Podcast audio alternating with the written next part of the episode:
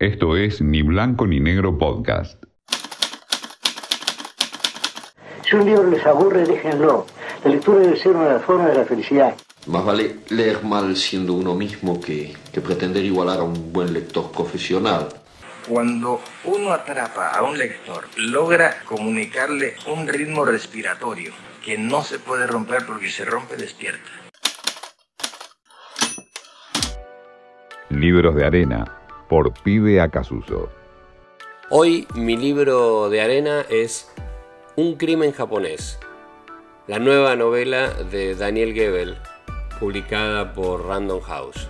Gebel es uno de los escritores más importantes de la literatura argentina. Desarrolló una carrera muy amplia, escribe muchísimo, escribió muchísimo desde muy joven, desde aquel Arnulfo o Los infortunios de un príncipe, su primera novela, una novela corta, divertida, desprejuiciada, que impactó mucho en el ambiente literario de la Argentina en, en los años 80, 90. Después vinieron grandes novelas de Goebel, eh, que ya están en la historia de la literatura, como Matilde, Nina, El Perseguido, Derrumbe.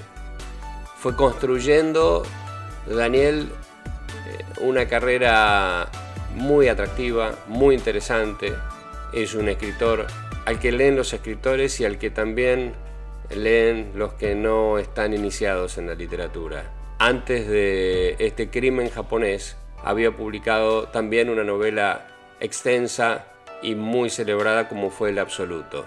Y ahora esto, una investigación de las que le gustan a Goebel, meterse con los años y los siglos de cultura imperial del Japón para crear el ambiente de este crimen japonés que publica ahora Daniel Goebel.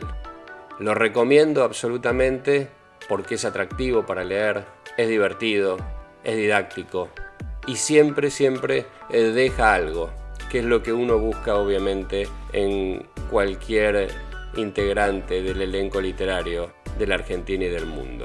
Mi libro de arena por eso es Un crimen japonés de Daniel Goebel, publicado en forma reciente. Lo vas a disfrutar, lo vas a agradecer.